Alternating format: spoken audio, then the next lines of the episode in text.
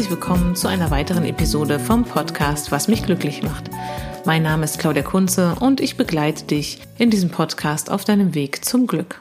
Heute soll es darum gehen, ja, was Wertschätzung ist und woran man Wertschätzung und ehrliche Wertschätzung erkennt und auch wie man Wertschätzung selber ausdrücken kann. Wir beschäftigen uns auch damit, warum es manchmal vielleicht so schwer ist, auch Wertschätzung anzunehmen und auch Wertschätzung dem anderen auszudrücken.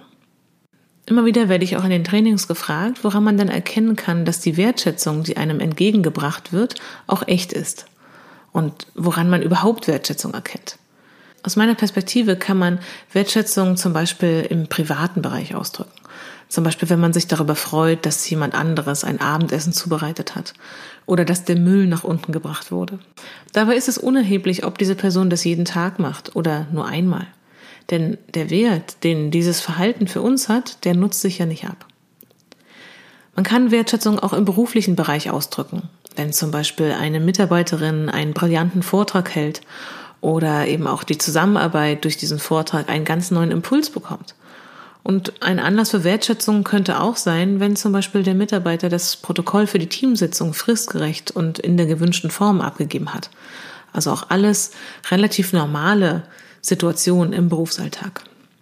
Kurz zusammenfassen, indem man einfach sagt, dass wir ja für unzählige Situationen im beruflichen und privaten Alltag Wertschätzung ausdrücken können und auch sollten. Und das Tolle daran ist, dass die Anerkennung und die positiven Gefühle, die ich eben dem anderen über meinen Ausdruck von Wertschätzung gebe, dass das eben ein ja, wirkliches Geschenk für den Empfänger ist.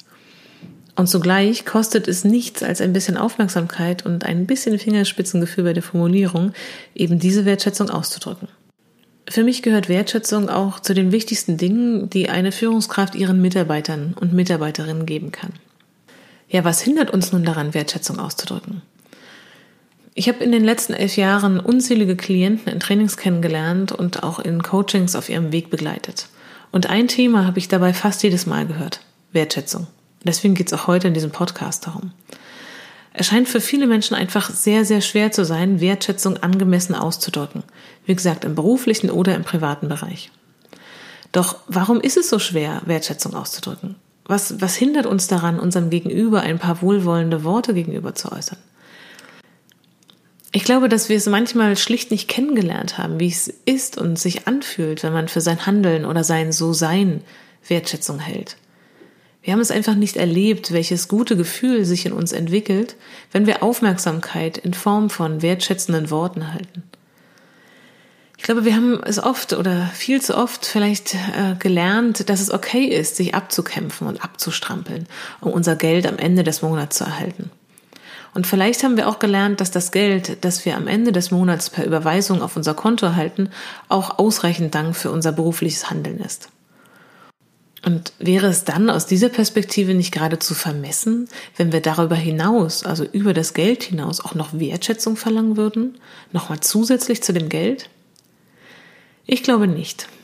Ich glaube, dass der Weg hier nicht ist, dass wir wieder und wieder unsere ursprünglichen Bedürfnisse verneinen. Viel eher glaube ich, dass es darum geht, sich auch, ja, sich auch zu erlauben, neben dem Geld, das ja, ja nur gewissermaßen der materielle Ausgleich für unsere Tätigkeit ist, auch eben noch zusätzlich nach Wertschätzung zu fragen. Und was uns eben sonst noch wichtig ist. Ich glaube, dass viele dieser Erfahrungen noch mit unserer Kindheit zusammenhängen und möglicherweise nicht ausreichend befriedigten Bedürfnissen in dieser Zeit.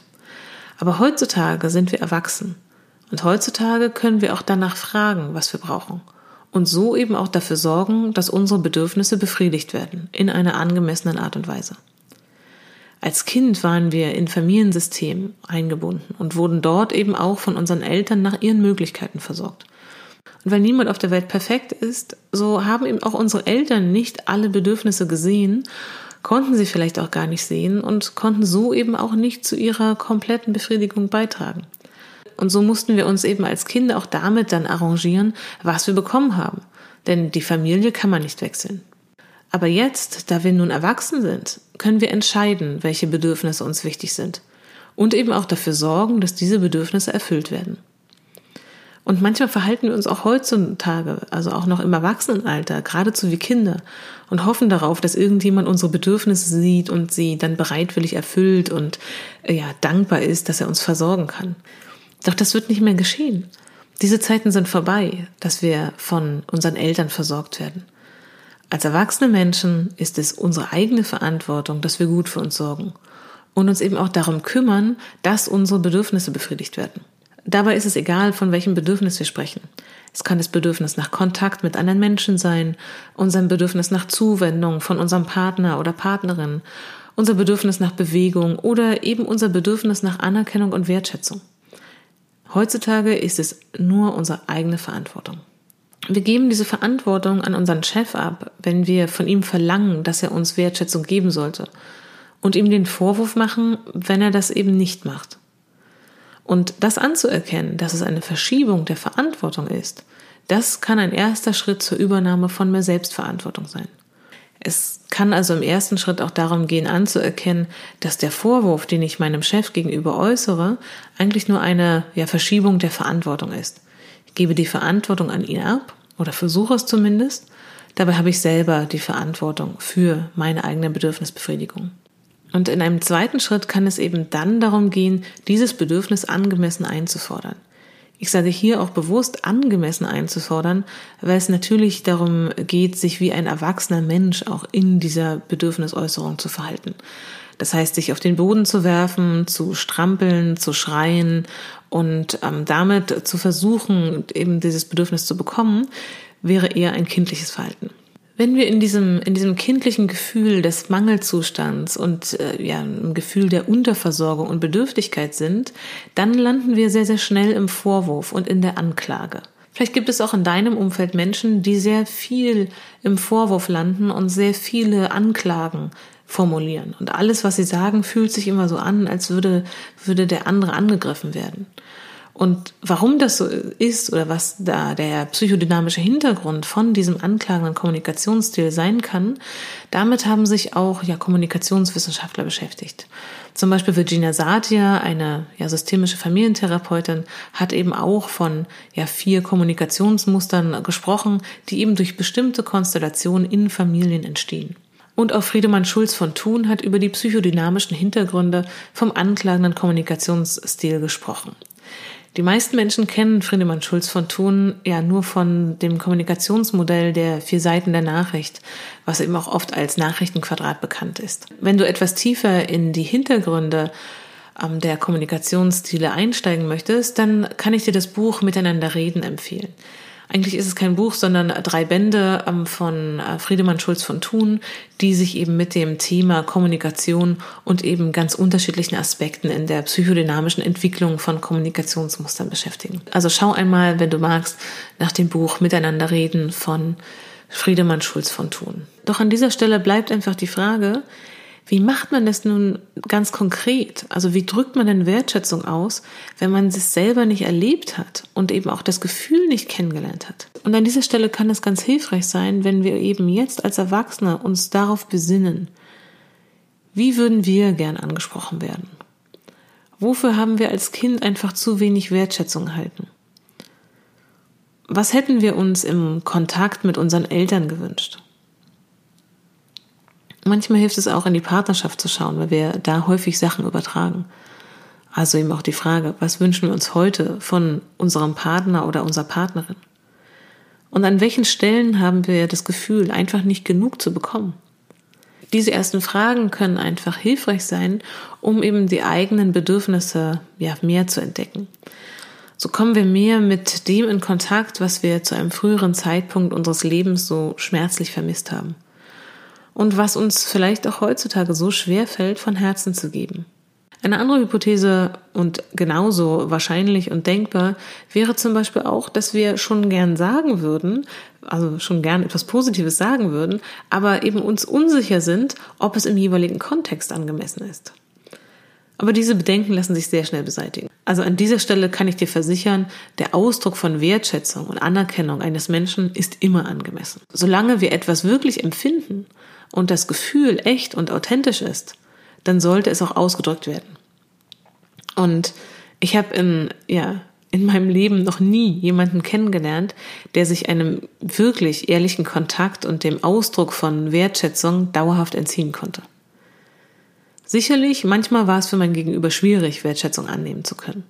Aber dass es dauerhaft unmöglich war, mein Gegenüber zu erreichen, das habe ich noch nie beobachtet. Insofern kann man das hier auch als ein Plädoyer zum Dranbleiben verstehen. Denn nicht jeder Mensch, dem wir begegnen, wird unsere Wertschätzung annehmen können. Manchmal wird er oder sie es auch ablehnen oder sein Handeln herunterspielen. Ach, das ist doch alles nicht so wichtig, ist doch alles nicht so groß, ist doch nicht so bedeutsam. Aber egal, wie wichtig, wie unwichtig, wie klein, groß, bedeutsam oder unbedeutend etwas ist. Wertschätzung kann ich immer ausdrücken. Beim Müll, beim Protokoll, beim Vortrag, beim Abwasch, beim Geschirrspüler einräumen. Probier es doch einmal aus, auf welche Art und Weise du Wertschätzung ausdrücken kannst. Denke vielleicht an Situationen im privaten und im beruflichen Bereich. Es gibt dort unzählige Situationen und Möglichkeiten, wie man eben Anerkennung und Wertschätzung ausdrücken kann. Und damit stärkt man eben auch die ja, sozialen Beziehungen zu diesen Menschen. Das Spannende an der ganzen Geschichte ist nämlich auch, dass wenn wir jemandem unsere Anerkennung und Wertschätzung ausdrücken, dann werden wir bei unserem Gegenüber eine positive Gefühlsreaktion beobachten können. Wenn unser Gegenüber es annehmen kann, erhalten wir sogar eine direkte positive Rückmeldung auf unser Handeln. Und das ist großartig, denn ja, dank unserer Spiegelneuronen empfinden auch wir diese Freude dann. Also wenn wir anderen Menschen eine Freude machen, dann macht uns das auch automatisch glücklich. Vielleicht hast du aber auch jemanden gegenüber, der es noch nicht annehmen kann. Dann erlebt er eben diese positiven Gefühle zu einem späteren Zeitpunkt. Auf jeden Fall aber haben wir dann durch unser Handeln jemanden die Möglichkeit zum Wachsen und für positive Gefühle gegeben. Das allein, finde ich, ist schon ein kleiner, aber wichtiger Schritt zu einem glücklichen Leben. Zu einem Leben eben in einer Welt, wo Menschen positiv miteinander in Kontakt sind und auch miteinander verbunden sind. Und dafür können wir unseren Beitrag leisten. Jeden Tag und sei ja auch noch so klein. Das war die Episode zum Thema Wertschätzung aus dem Podcast Was mich glücklich macht. Mein Name ist Claudia Kunze und ich begleite dich in diesem Podcast auf deinem Weg zum Glück.